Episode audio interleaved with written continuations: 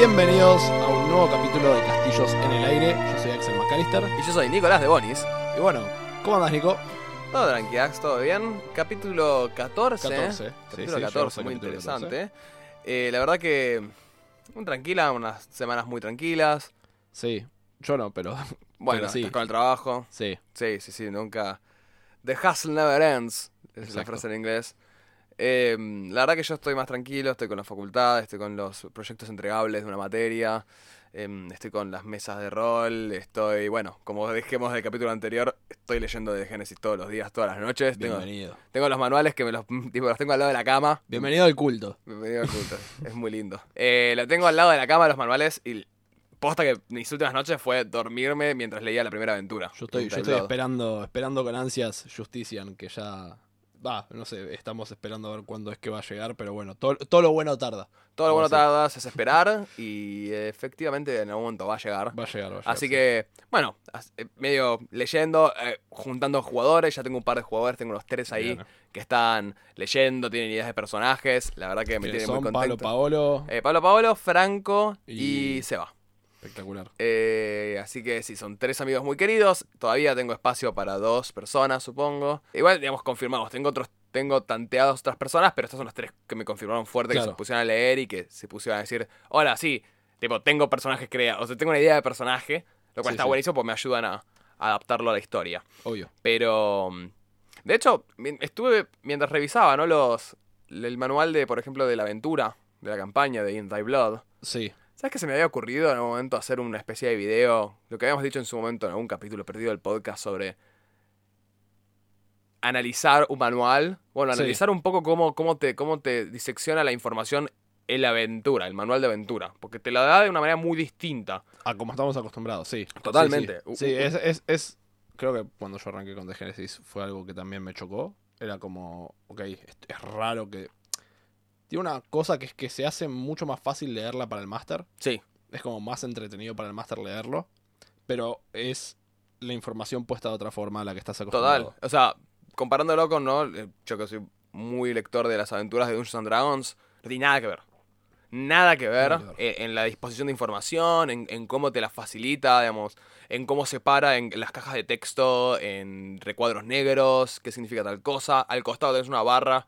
Se nota que la retícula siempre es tres, son tres columnas siempre generalmente, Sí. y te divide un costado con una caja negra que dice esta es información realmente única del máster. Hay otras cosas que podés leer en voz Sí, la alta. caja negra es siempre como información para el máster de por lo general a, a veces mecánica o a veces cosas Se que- nota igual que todo el manual, tipo, ni la primera página está pensada para que la lea un jugador. Para nada.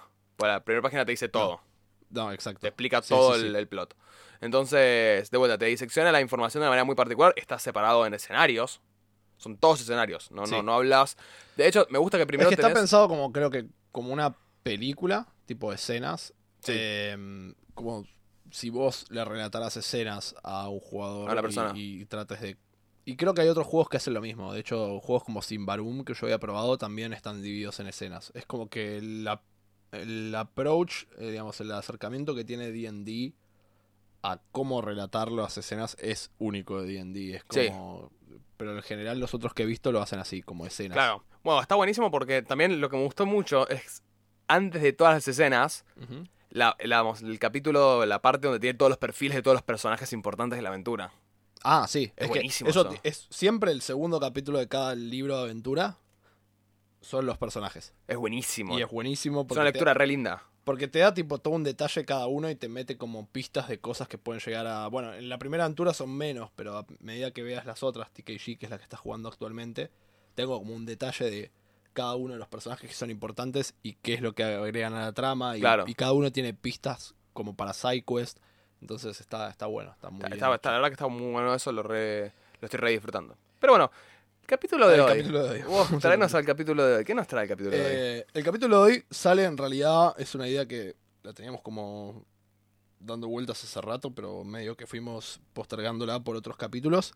Em, pero era eh, acerca de una pregunta que nos hicieron cuando hicimos el QA, que Sí. era si nosotros introducíamos política en nuestros juegos y cómo hacíamos para introducirlo. Ok. Así que medio que a raíz de eso decidimos hacer una suerte de capítulo de cómo hacer para el máster para introducir estos como conflictos políticos dentro de una campaña. Claro. Que podemos decir la, la frase cliché, todo es política, pero... Sí, sí, todo es política. Pero... Ahora, pero creo que una, una distinción que vale la pena decir, igual, para, para el oyente, que cuando hablamos de política no necesariamente hablamos de ideología. De hecho, lo vamos Sí. a desglosar mucho mejor. Hablamos de conflicto, hablamos de tensiones, hablamos Claro. de grupos distintos, grupos de poder o grupos de, digamos, ideológicos distintos que tensan un hilo. Sí, no, está- no estamos hablando de traer política del mundo real al, al- al juego de rol en sí. Estamos hablando Claro. de, de cómo hacer para que haya conflicto político tal como lo existe en el mundo real, tipo que lo hay constantemente, cómo hacer para que el mundo que nosotros creamos o el mundo en el que nosotros jugamos también tenga ese conflicto político. Ah, hay un video que nosotros vimos de, de- te, te hice ver, digamos, de Matthew Colville, Sí. que creo que desarrolla muy bien, a raíz de la idea de tensión central o la idea de un conflicto central. Que de hecho lo podemos ver en casi todas las, las- las campañas, digamos, en las que hemos jugado con este grado de política, siempre hay un conflicto central. Siempre. Por ejemplo, la campaña que ustedes ahora están jugando de, eh, de Génesis Sí. conmigo, hay un conflicto que tiene que ver con un territorio en particular. Sí, y lo, lo provechoso que son los recursos de esa zona por la cantidad de artefactos que se pueden extraer de ahí. Y básicamente es, ok, el control de la ciudad que está cercana a toda esta beta, en manos de qué facción, digamos. Claro. Pero tiene que ver con eso, tiene que ver con el conflicto sobre cierta ciudad, digamos. Claro. Sí, sí, sí, sobre, digamos, una ciudad que tiene, es, es- una ciudad es un recurso en sí, digamos, es Claro. un- es, un, lugar, sobre todo, bueno, justamente esta aventura en una ciudad donde medio portuaria, que tiene un montonazo de acceso a rutas comerciales, es como todo un, es toda una ventaja, digamos, estratégica y además tiene acceso a varios recursos. Exacto. No, y mm, digamos, tal como existe, puede, puede ser, a esa escala puede ser una escala mucho mayor, puede ser, creo que justo, bueno, la otra vez cuando hablamos de Génesis mencioné varios, pero por ejemplo, Sí. en el caso de la nación de Borca, eh, está toda esta cosa de civilización contra barbarie, en el caso de que hay clanes como salvajes y... eh, Sí, que como- quieren destruir. que quieren destruir estas ciudades o incluso en, en naciones como Polen donde es un una constante lucha de supervivencia entre lo natural, o sea, el ambiente contra el- los humanos que viven en ello. Con ciertos incluso clanes que defienden este, este como ambiente, pero digamos, entonces hay como esta cosa en civilización contra la naturaleza, digamos. Claro. Em, Sí, nada, entonces- es una tensión, es una tensión Claro, política es, también. es como. Exacto, sí, o sea, pero es a partir de este conflicto por ahí más abstracto, cómo lo desarrollás a nivel. eh, ah, a nivel. Cómo lo bajás a tierra. Cómo lo bajás a tierra, exacto. Sí. Em, y la otra, creo que por ahí situaciones, es que el tema de casi todos los juegos de rol tienen alguna suerte de status quo, Sí. Pero por lo general la guerra es algo que está siempre presente, ¿no? Digo, cuando nosotros analizamos la historia humana, suele ser como algo que está presente siempre. Y en- sí, la, verdad- la verdad que sí. O sea, en la historia en general, en la historia real Sí. del ser humano, sí, la verdad que la guerra está bastante presente. Y en las narrativas suele ser algo también, no, no quizás no necesariamente porque se da como natural al- a, la naturaleza del ser humano, sino que también eh, es un muy sólido motor de, De conflictos, de, sí. conflictos, Sí. de narrativas, de, vuelta de historias. Sí, yo cre- creo que tipo, dependiendo qué juegos de rol, pero algunos eligen como que sea un punto central el- o que la guerra esté activa y otros prefieren un punto de status quo en el cual todo está a punto de Claro. explotar, Sí. digamos.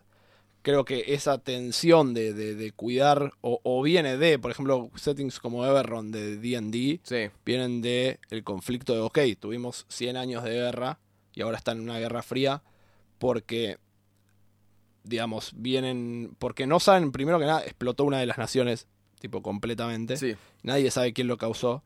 Entonces todos tienen como miedo de que sea otra de las naciones la que tiene el arma capaz de hacer esto, o lo que creen que puede ser un arma. Entonces, de repente se genera una situación de frenar una guerra que duró 100 años y todos tienen que volver a la normalidad, tipo, ah, ya no estamos en guerra.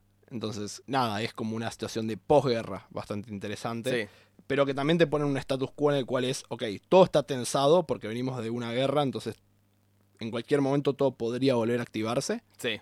porque aparte, por cómo te lo plantea el juego, pasaron creo que cuatro años desde el- el- la finalización Claro. de la guerra, es como que es muy reciente en realidad. Sí. Entonces es como que todo puede volver a tensarse e irse de vuelta a la mierda, tipo, Sí. enseguida. Eh, entonces creo que esa situación de status quo, que incluso en el mundo de Génesis también la vemos, en la cual es como que hay, hay lugares donde hay guerra más este, presente, pero en general es como que todo está en un balance en el cual se presta para el conflicto, pero todavía no ocurre nada. Claro, se aprieta para el conflicto, pero la situación en sí no cambia. No, ninguna de las partes involucradas gana una ventaja sobre Exacto. la otra. Me parece, por ejemplo, ejemplos. sí. Sí, no, no, continúa, continúa. No, que ejemplos más eh, comunes, digamos, no comunes, pero más conocidos. Por ejemplo, bueno, el, el- el básico ejemplo binario de eh, la fantasía, World of Warcraft. Claro. Permanentemente alianza, con- alianza contra la horda, todo el tiempo. sí. Tipo, by the way, si te gusta la horda estás un poco equivocado. Pero es permanentemente horda alianza todo el tiempo eh, a lo largo de las expansiones, a lo largo de, los años, de las historias, de los textos, de las novelas, de, las, Sí. de los cómics.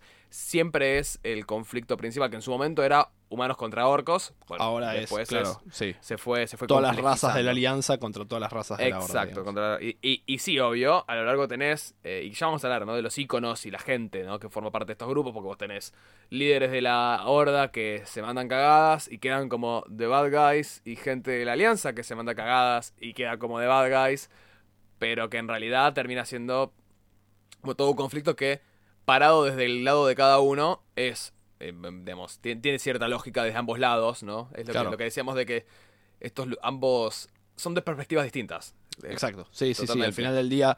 eh, bueno, sí, es, es. Yo creo que toda esta situación como medio de status quo o de conflicto. eh, que en cualquier momento puede saltar a conflicto.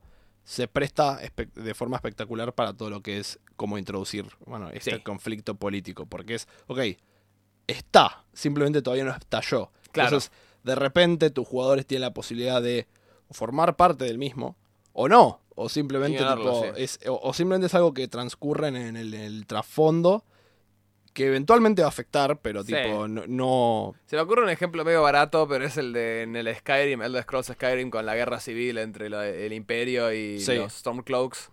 Que e- es, es muy gráfico esa opción de ignorarlo o no, porque es una sidequest que puedes ignorar completamente. Claro, sí, porque es un videojuego. Y también. hablo, hablo de lo que es eh, teórico, ¿no? Hablo del, del lore. Tipo, a nivel práctico del juego es una mierda todo como lo desarrollan. Pero, pero lo- a lo que simboliza, sí, el, el personaje, el, protagonista puede tranquilamente nunca hacer esa sidequest. Involucrarse, No claro. meterse en eso. Y si pasa algo, pasa y listo. Pero, pero, de vuelta, el mundo sigue desenvolviéndose. Y, y es como. Claro, es- eso, eso creo que también es bastante clave, que el mundo siga desenvolviéndose pese a que tus jugadores participen o no de ese conflicto político. Total, total. El mundo sigue. Y, y también, de vuelta. A ver, el mundo sigue. El, el conflicto político sigue desenvolviéndose independientemente de que los jugadores se haga- tomen parte. Y el mundo sigue desenvolviéndose independientemente del conflicto político también. También, Eso es una sí. realidad. Porque Sí, el conflicto sí. político muchas veces pasa que va a abarcar una, una esfera más superior, una capa más superior, que no va a afectar tanto o, que no va a encontrarse tanto sentido en capas inferiores. Bueno, ahí, ahí es cuando entramos en esto de las perspectivas, digo, creo que hay, más allá de, digo, de, de la, de la perspectiva de, bueno, tal, tal lado puede tener razón y tal otro lado del conflicto puede tener razón, también está esta cosa de como las diferentes eh, escalas, ¿no? Dentro de, esta, de este conflicto. eh, y, y cómo, y cómo se, se ve en los ojos, digamos, individualmente. sí, Porque, por ejemplo, si se trata de una guerra, a los ojos del soldado, es, es totalmente diferente, porque esa persona puede estar peleando no porque con porque digamos este no porque tenga una afinidad con un bando, sino porque es su trabajo. es su trabajo, exacto, es, es- claro, es a lo que se dedica o, o le da plata que le ayuda a mantener a la familia o, o puede estar queriendo defender, porque si se trata por ahí de una invasión, Claro, su lado es simplemente quiero defender mi, mi- Sí, mi- el ejemplo, el ejemplo, país, el ponele, ej- sí, el ejemplo más básico tipo. serían tipo lo- los, los altos rangos de cada ejército que quizás tiene, están más bañados de ideología. claro. Después tenés tipo los mercenarios, que son literalmente me pagan para hacer esto. Claro, o- y, y que son gente que a la Milicia. cual que continúe la guerra le conviene porque Claro. le trae profit, digamos, le trae sí, tipo eh, ganancia. ganancia. Después tenés a, lo, a lo, por ejemplo, las milicias, que son, no sé, los granjeros que se arman y defienden su pueblito. Claro. Y que no tienen nada que ver con nada del conflicto, quizás. Que no, no, no, no banca ninguna ideología. No tienen- Digamos, esto llevado a una situación de guerra, digamos, pero Claro. Cualquier tipo de conflicto así a gran escala, uno puede pensar en las perspectivas individuales de cada uno. Sí, el ejemplo, Y- que, el ejemplo que usa Matthew es el de la Guerra Fría, me parece muy bueno también. Sí, donde sí. son un montonazo de... eh, o sea, tenés dos cu- cuerpos principales peleando contra el, el mal y bien, entre comillas, que representa cada uno, ¿no? Cada uno le, le achaca el rol de mal al otro y, y de bien a sí mismo, pero que en el medio tenés estados periféricos, en el medio tenés alianzas, tenés gente que, digamos, que, que, que obra para un lado o para el otro, gente que vive su vida como si nada.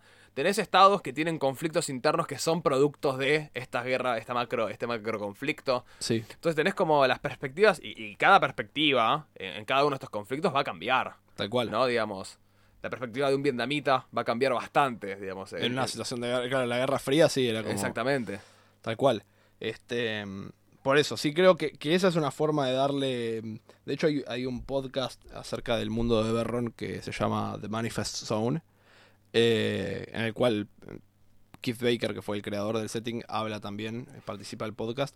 Y, y el chabón justamente muchas veces proponía la idea de, ¿qué pasa si eh, juego, ¿no? Como un grupo de, de ex soldados, tipo, Claro. que, que terminaron con la guerra y de repente, bueno, tienen que... que ¿Qué hacen? ¿Qué que hacen ahora? algo. Sí. Eh, o, o el mismo setting tenía tipo, lo expresaba mucho más eh, de forma cruda, en el sentido de que tenías la raza jugable de los Warforged, que son robots creados para la guerra, con conciencia, pero creados para la guerra, que de un día para el otro es, bueno, ya no tenés que pelear. La Samsuma. que- que- Referencia de Génesis. ya no tenés que pelear y, y encima, digamos, no tienen eh, como, no se sabe cuánto viven. Entonces es como que, bueno, tenés tu vida por delante para hacer, para vivirla ahora. Y O sea, tenés que descubrir quién sos. Sí, eso, sea- eh, eh, me, me suena, eso me suena montonazo a dos cuestiones. Que es una de Final Fantasy IX, donde es parte del conflicto de la historia que hay robots, ponele o constructos que son los magos negros, que tienen en algún momento tipo vida limitada. Y después tenés eh, Blade Runner, donde tenés a los replicantes, Claro. que exactamente tienen lo mismo, ¿no? Como que no saben cuál es su tiempo de terminación, que, que- que intentan adaptarse a una vida humana en la cual realmente no terminan de pertenecer de alguna forma. Claro. Y, y todo ese debate personal de perspectiva, que se da por un conflicto también político donde las, de la- el avance tecnológico y las industrias.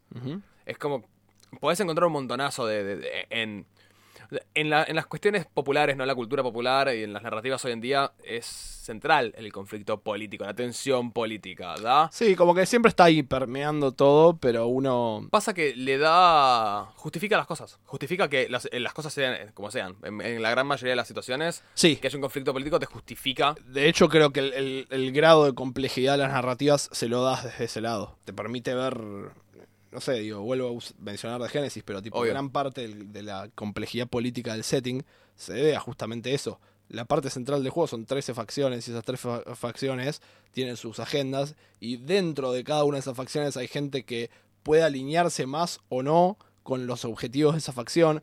Entonces eso te genera tipo, ok, conflictos en diferentes escalas Claro. que nada, pueden, tipo, y, y- y- y el tipo que es un- una persona normal metido en medio de ese conflicto, bueno, va a ser lo que... Es claro, es, es es- por- una perspectiva diferente de vuelta. o sea. Ejemplo muy básico, pero pienso, por ejemplo, en los jueces en The Genesis, ¿no? El clan de los jueces. Quizás vos roleás justamente un juez en Franca, roleás un juez en los Balcanes, Sí, y nunca desarrollás el conflicto en Borca, que son justamente los jueces fundan con los Chronicles del Protectorado, justician y la defienden y, buscan justamente eh, agregar asentamientos al Protectorado. sí. Quizás vos nunca desarrollás ese conflicto. No. Pero ese conflicto es lo que justifica que un juez exista, digamos, que un juez tenga la proeza marcial que tiene. Exacto. Como que O el generalmente- entrenamiento que tiene, o, lo- o quién sos, o Claro. tu fondo. Eh, eh, Eh, como que todos esos conflictos en realidad justamente justifican que el mundo, que pasan las cosas que pasan, y digamos, independientemente de si se explicita o se interactúa o se Exacto. muestra dentro del, dentro del mundo. Pasa que creo que también hay una cuestión de que, digamos, como D&D suele ser predominante, eh, estamos acostumbrados a que, por- porque D&D no, no suele como meterse en esto. No, no Claro. suele haber grandes conflictos políticos por lo general en D&D. No, o son muy micro, son muy... Claro, porque son aventuras más heroicas y es cierto que justo la aventura heroica el conflicto político no, es- no hace, digamos, no no no No, es parte de una canción. No agrega, claro. así. ¿Qué? No es parte de la canción de un bardo el conflicto Claro, político. exacto. Nada, son aventuras más relacionadas con y también porque lidia mucho con blancos y negros absolutos, la idea de tipo, bueno, este es claramente el malo. Claro, este es el héroe, este es el malo. Entonces, si este es claramente el malo, no hay mucha discusión que, que digamos, y ese es otro punto que me habías mencionado antes. Sí, Los dos lados tienen que tener una justificación. eh, claro. Y a veces en D&D el lado malo, su justificación va a ser Quiero destruir cosas, quiero destruir quiero cosas. matar. Y el Y- lado bueno es tipo, bueno, quiero que hagas eso. eh, o quiero volverme súper millonario o quiero volverme súper poderoso y controlar el mundo, como que... Y el otro es del otro lado es... Sí, no, te deja mucho espacio a la, a la interpretación de que es algo bueno y que es Que, algo que malo. no quiere decir que no se pueda hacer en D&D, yo digo simplemente cómo lo ves en las aventuras Claro. eh, oficiales, vamos a decir. Claro. Bueno, era, era el ejemplo de. Me parece que también aplican este ejemplo de bien y mal. Ponerle el que usa Matthew Colville de la guerra. De la guerra civil estadounidense, donde vos Sí. tenías el sur contra el norte. Que básicamente la lucha era de ponerle el norte luchando contra el sur porque era la abolición del La derecho a la esclavitud, ¿no? Donde vos. eh, hoy en día, vamos, en, el, en el lente del panorama de las cosas, claramente el sur era mucho más malo. Digamos, en ese sentido, era Sí. claramente una ideología mala. El hecho de tener esclavos, no, no vamos a discutir eso nunca. Pero quizás para alguien que luchaba dentro del sur. Sí, desde su perspectiva era- era, su modo de vida. Era como... Sí, y- e incluso ponerle gente que no era propietaria de esclavos. Decían, esto es un precedente para la quita de derechos. De vuelta, no estoy justificándolo, estoy poniéndome desde el punto de vista donde hay varias perspectivas que van a, a- a atribuirle un rol distinto a las cosas. Y por eso no puedes terminar de definirlo del todo como un bien y mal. exacto. Sino que hay todo un gris, hay unos matices que, se, que se define por la perspectiva individual de cada persona que toma parte del Tal cual. conflicto. Tal cual, sí, sí, es, es eso, es tipo, es poder darle a cada bando la justificación que tiene para Claro. hacer lo que hace. Sí. Es...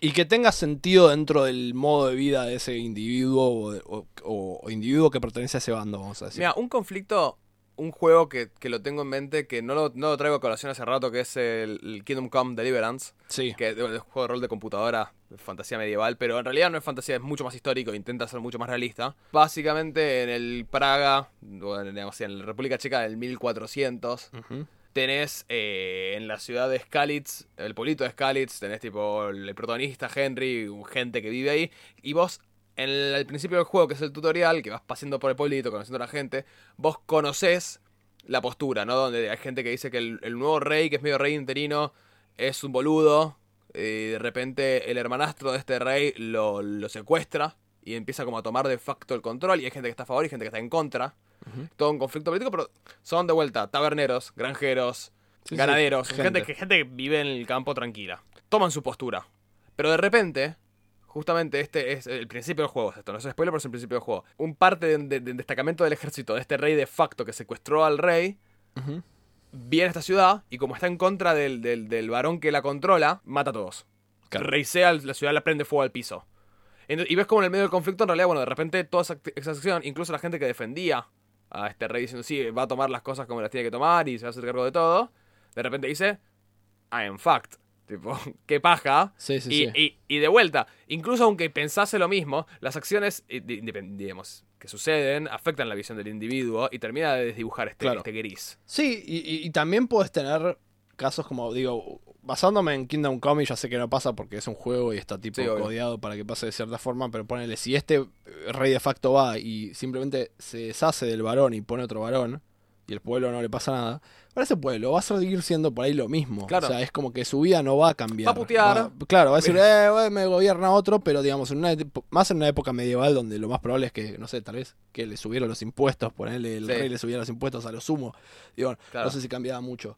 Pero, digamos, como que puede. Siempre vas a tener ese individuo al cual no le cambia absolutamente nada. Total. Tipo, es como haciendo su, su tarea de todos los días. Es normal que cuando en los juegos de rol tratemos de que el jugador esté medianamente relacionado con todos estos conflictos. Sí. Por lo general cuando los introducimos. Pero puede ser algo que simplemente está ahí para dar sucediendo de fondo Sí. y que cambia quizás. Quizás lo que pasa es que cuando vas por una ciudad cambian los banners, tipo el Royal Claro. Crest, no el escudo real y nada más. Y el resto de las cosas sean iguales, que la ciudad opere de la misma manera. Que, como digo, hay una. Estoy intentando pensar un ejemplo, ¿no? De- de- depende también la. la la, comuni- la comunicación, perdón, la relación directa que tenga la gente o que tenga el protagonista o los personajes con este, este cambio o este grupo de poder. De- digamos, me acuerdo mucho del ejemplo del Nombre del Viento. En el Nombre del Viento, en el libro de Name of the Wind de Patrick Sí. Rothfuss, que Quoth, el protagonista, va a la academia, a la Universidad de Magia. También, chicos, no es spoiler, es como la mitad del. Menos de la Sí, mitad sí, del es parte del contexto y no Dale. es Hogwarts. Pero ponerle que tenés a los maestros, a los grandes maestros que son los que se encargan de cada Sí. área, el maestro, como es? El maestro de las palabras, el maestro de la retórica, el ma- bueno. Y vos tenés el maestro libre- el librero, Sí. ese que se encarga de, de la biblioteca gigante de este lugar, y que te cuentan el conflicto que siempre, como hay múltiples posturas o corrientes de ideología donde cómo archivar los libros, Sí. Cada vez que cambian de, de- de- de maestro, cada vez que cambia el mandato, porque muere uno lo que sea, el nuevo que aparece Decidí hacerlo de decide otra hacer forma. todo distinto y cambia todo. Y automáticamente cambia toda la, digamos, directa, afecta directamente en toda la gente que interactúa con la biblioteca. Sí, sí. Ahora, vos tenías... Lo cual hace que haya libros que se hayan perdido simplemente porque nunca se llegaron a archivar, porque por ahí murió. Antes de que se terminara de archivar todo de Sí. vuelta, murió el maestro y tuvo Exacto, que otro. Translation, ¿no? Como que Es se pierde en ese quilombo. sí, sí. Pero bueno, y después tenés algo mucho más indirecto, como es el ejemplo que uso también Matthew, que es el de Star Wars, donde vos tenés el Senado y el. Imperio, pero que en realidad cada planeta está dirigido por su propio gobierno local. Y que, y que lo que cambia es que el gobernador local va a pasar, el, el gobernador, digamos, planetario, va a pasar a en vez de responder Sí, al, Senado, responde el imperio. Claro. Pero el gobernador sigue siendo en per se el mismo. Claro, sí, sí, por eso te decía, tipo. digamos, Hay un grado de separación entre la población claro, y el imperio. Por eso decía el- el- lo del Kingdom Come. Si por ahí cambiaban al varón y, y no le hacían nada al pueblo, para el pueblo iba a seguir. Ok, tengo otro. Simplemente hay otra cara ahí arriba. Claro. digamos. Pero bueno, eso yo creo que tipo ese tipo de conflicto, y, y porque estuvimos por ahí ejemplificando, digamos, pero creo que los, los puntos centrales para poder crear todo esto es justamente tener una idea de por dónde quieres que pase el conflicto. Porque como dije antes, por ahí, no sé, naturaleza contra eh, civilización. En ese caso puede haber facciones defendiendo la parte más natural y facciones defendiendo la parte más civilizada. Sí. Entonces, en ese caso, digo, poder, es tener facciones que cada una esté alineada con cierto lado del conflicto central. Claro. A su vez, esas facciones las podés detallar, o sea, porque cuanto más escala le eso o cuanto más, Profundidad. sí, profundidad le puedas dar por ahí dentro de un mismo lado, puede haber diferentes agendas también, Claro. o sea, o- También. que, una- que- que- que coinciden en algo, pero son diferentes en, en pequeños obvio, obvio. Y bueno, en realidad también es mientras un conflicto, mientras más lados tenga, sí, ¿no? más, Digamos, mientras más voces haya, digamos, que puedan tomar parte del sí, asunto. más complejidad. Claro. va- Bueno, es, co- es como por ejemplo una guerra de sucesión entre se muere un, se muere un rey que dejó cuatro hermanos. Bueno, es Eberron pasa exactamente eso. Eberron se muere un rey y hay cinco hermanos, cada uno controla un, digamos, una nación, que en ese momento son ducados, ponele. Claro. Pero de repente es, ok, somos cinco naciones y nos vamos a la guerra. Entonces, e- es, exactamente eso. Vos Sí. podés como tener, cuantos más lados tenés, más complejo se va a volver el escenario político que estás creando, Claro. digamos. Eso, bueno, y no, y la otra es que creo que es, es- es fundamental esto que habíamos de vuelta mencionado, el todos sus lados tienen que tener como cierta justificación. Sí. Porque si no se va a sentir que hay uno menos desarrollado que el otro. Sí, Si menos desarrollado o que a, a priori está más equivocado que el otro. Claro. Me pasó mucho con esto último, eh, eh, eh, si te uso el ejemplo de World of Warcraft, ¿no? De, por ejemplo, en la última expansión, Battle for Azeroth, que vuelve al conflicto inicial de Horda versus Alianza. Exacto. En un- al principio de la expansión, Silvanas, que es la, la- la actual líder, o en ese momento al principio de la expansión es la líder de la Horda, toma la decisión de prender fuego Teldrassil. Teldrassil es el árbol de la vida, es el árbol que está eh, donde están los elfos que protegían los elfos nocturnos, que protegían los Wisp. Es un árbol que aparece al final de la, de la campaña principal en el Warcraft 3, en el juego, donde hay un demonio que quiere destruir ese árbol. Exacto. es como la vida del mundo o algo por el estilo. Lo quiere destruir y, y no lo logra. Bueno, en, la, en la- el principio de la expansión, la expansión empieza con Silvanas prendiendo fuego todo ese árbol. Diciendo, ok, ¿por qué harías tal cosa? Hay una justificación, claramente, y se da una justificación al personaje, pero la realidad es que al principio, y, y quizás no tan metido en el lore como un, per- como un jugador aficionado, como un jugador muy metido, sino justamente un, un aficionado, ¿no? Un Ujú. amateur de mi lado en ese momento. Cuando yo me metí por primera vez a jugar y vi eso, a mí lo que se me hizo en la cabeza es, ok, están antagonizando directamente a la horda. Claro. Pero están antagonizando completamente. Pero es como que de repente digan, che, ¿sabes qué? Vamos a, vamos a secar todos los ríos, todos los lagos y todo- todos los cuerpos de agua del planeta. ¿Por qué? Porque pintó. Es como Claro. que e- es semejante agresión, semejante ac- ac- ac- sí, claramente acción, actitud, tan quizás en su momento, o que no te llevó a vos la justificación, Ujú. vos decís, ok, es simplemente un acto de agresión, por acto de agresión está totalmente antagonizado y no hay manera en la cual yo me pueda poner en el lado de decir lo que hizo está bien. Claro, Y porque no Es es... choto eso. Sí. Es sí, choto. sí, sí, Es choto porque tiene que haber algo, algún tipo de ganancia para hacerlo. Porque si no, ¿para qué, ¿para qué va a movilizar tanta gente a, a quemar Claro. un árbol si no puede, tipo. Ah, pa- ¿Para qué lo va a hacer si no para, o sea, justamente, vos necesitas una justificación para que no caigas en, lo hace porque es mala y listo. Entonces, tipo, no tengo manera de sentir afinidad por la horda porque la horda es mala y punto. Sí, y, y porque si vos con tus jugadores buscas explorar justamente ese conflicto político, tus jugadores tienen que sentir que de ambos lados está esa justificación para sentirse conflictuados, vamos Claro, a decir. O sea, Claro. que al final del día la respuesta correcta va a ser cuál sea la ideología de cada uno. Sí, sí, no hay respuesta correcta. no hay respuesta. Eh, eh, lo que- Sí, los jugadores van a elegir, digamos, cuál es dentro de su para su personaje. y es, pa- es parte de la, también es parte Claro. de la experiencia de roleo, el tener Claro, que tomar una postura, tener que ponerse en un lado, en un eje moral, Exacto. digamos, en un eje de Sí, elección. sí, sí, sí. Pero me, me pasa mucho, por ejemplo, cuando creamos personajes, ¿no? Cuando armamos personajes que van a ser importantes dentro de esta eh, situación política o de conflicto. No sé, uso el ejemplo de la mesa que les dirijo a ustedes los viernes, ¿no? El personaje este Bastel, que es un archivado que se metió Exacto. en el cuerpo dentro de, de uno de los personajes. Conviven las dos conciencias dentro de un cuerpo. Y están ustedes como parte están constantemente tirando y aflojando y diciendo, ¿lo ayudamos o no lo ayudamos? Porque si lo ayudamos, o sea, es malo. No sabemos qué tan malo es. Ni siquiera sabemos que es malo. Creemos que es malo, en realidad, pero, pero bueno, parece que es malo. La verdad es que parece que es malo. Entonces, pero ¿qué tan malo es? ¿Lo ayudamos? Si no lo ayudamos, se va a quedar dentro del cuerpo de nuestro amigo. Pero. Y hay toda una idea, ¿no? De no terminar de revelar o no terminar de dibujar del todo un personaje como malo o bueno, sino que justamente darle interpretación. Porque quizás si hay, hay líneas de diálogo que se tienen con ese personaje y explica su ideología, decís, puedo entenderlo. Tipo, me puedo poner de tu lado y entenderlo y, y, y wow. Bueno, esa Sí, sí. idea tan nuclear dentro de un personaje, me parece que es muy también nuclear dentro de la idea de hacer cuerpos ideológicos o políticos dentro de un Exacto. juego. Sí, sí, sí. Es, es esa idea de, bueno, no terminar de, de dibujar. Una ver. de dibujar una opinión tuya de si están Sí. bien o mal. Es Eh, tipo- eh, eh, yo creo que es la, era el concepto más básico de decir, hay gente que banca a este tipo. Ok, ¿por qué lo bancan? Sí, quizás no caer en, no sé, casos extremos como, bueno, sí, un genocida o un tipo ultra Claro. racista psicópata y la gente lo banca porque no. Bueno, Pero y- y aprovechar e ir un poco más a lo complejo, ¿no? Decir, tipo, si la gente banca esto, me hace acordar a la, digamos, el conflicto político, que es altamente político, del Fallout New Vegas, que vos tenés las cuatro facciones que, que luchan, digamos, entre sí. En la historia principal del juego vos tenés a la NCR, New California Republic, que es los que buscan traer más la, digamos, la democracia antigua pre-guerra nuclear. Tenés a la Legión de César, que es un grupo justamente de tribus que se unió y empezó a conquistar territorios y territorios y territorios y a anexar tribus. Que, si bien tiene una postura un poco más bueno, esclavista, extremista y de, digamos, eh, castigar el delito de maneras más fuertes, también la- o sea, una realidad que te dice la gente, que, que justifica o que entiende y que banca la legión es, la verdad es que todos los territorios ahora son recontra prósperos, digamos, no hay ningún tipo de, de, digamos, de crimen, no hay como inseguridad en ese sentido, porque Claro. tipo, todo el mundo sigue las leyes y listo.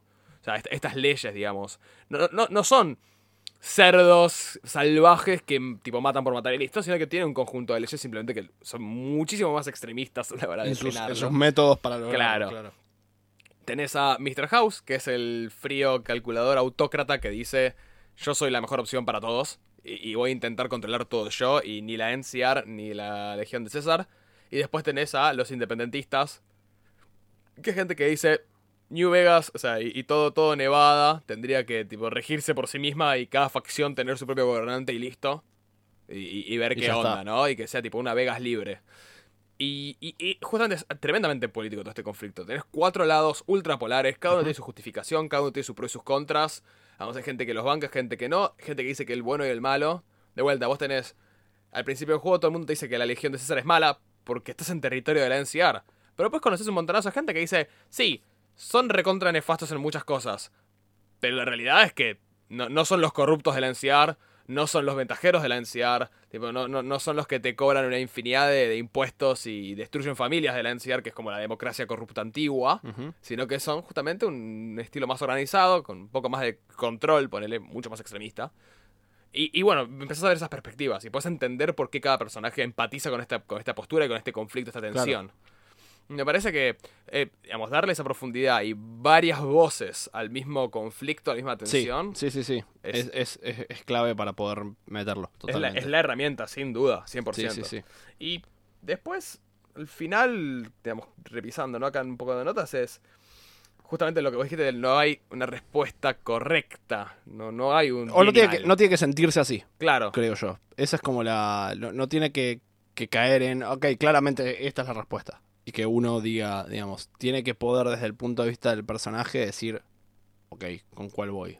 Tiene que generarte dudas o... y es que me parece que es lo que justamente si vos, si vos das un bien y mal, estás haciendo lo que decimos como railroading, lo estás tipo uni- unilateral, Claro. unidireccional. Totalmente. No tendría sentido que hagas otra Es que cosa. no estás teniendo un conflicto político. Claro, Porque de un lado, porque hay un lado claramente obvio, digamos. Sí. Entonces, que no es lo mismo, no es lo mismo que una campaña o una aventura se, por ejemplo, ustedes son un destacamento de la Fuerza Real, sí, entonces está, van a estar en contra de la insurgencia, por más de que no esté mal, claro. van a estar en contra.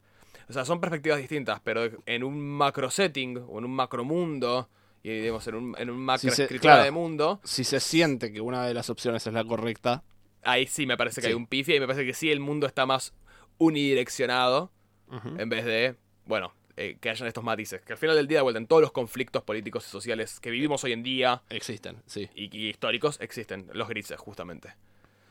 Pero bueno, me Bueno, parece que eso, hemos, lo hemos desglosado bien, Sí, sí, sí. lo hemos Así hablado. bueno. Así que bueno, capítulo siguiente será el capítulo 15. ¿Hay sorpresa para el capítulo 15? Sí, seguramente yo. Seguramente, haya- sí, seguramente sí, haya algo. Eh, bueno, están ya todos los capítulos con el capítulo anterior de Génesis, paso el chivo, ¿no? Subimos todo a YouTube, así que ya a partir de ahora este capítulo también va a estar en YouTube. Vamos a empezar a subir así la gente quizás más plataformas y más plataformas. Nunca viene de más tener más plataformas, solo es más Totalmente. trabajo para mí, así que nadie se queja. Eh, pero, pero bueno, ya quien, quien quería escuchar, pues mucha gente nos pidió por Instagram, tipo, che, lo pueden subir a YouTube porque Spotify o, o- o Apple Podcast o lo que sea no funciona bien, o web, bueno. También está en Sí, YouTube. o hay gente que no tiene una o- y tiene la otra y está Hay bien, gente, hay sí. gente que me lo pidió específicamente porque usan los canales de Discord y no podían reproducirlo con el bot, con Groovy, Ah, entonces lo usan con bien. el Rhythm, Sí, sí, sí. sí. que puede reproducir videos y reproducen el podcast y lo escuchan ahí. Eh, un saludo en ese caso al Mono y a Pote, que son los que me lo pidieron y específicamente me fueron mi motor que me impulsaron a hacer esto, Bien. porque los bien. quiero mucho. Pero bueno, siguiente Un capítulo, Saludos al mono y al pote entonces. siguiente capítulo 15 con quizás un par de sorpresitas. Eso ha sido todo por hoy. ¿Qué hicimos al final del día? Construimos castillos en el aire. Muy bien, Axel. Muchas gracias y nos vemos en el siguiente capítulo.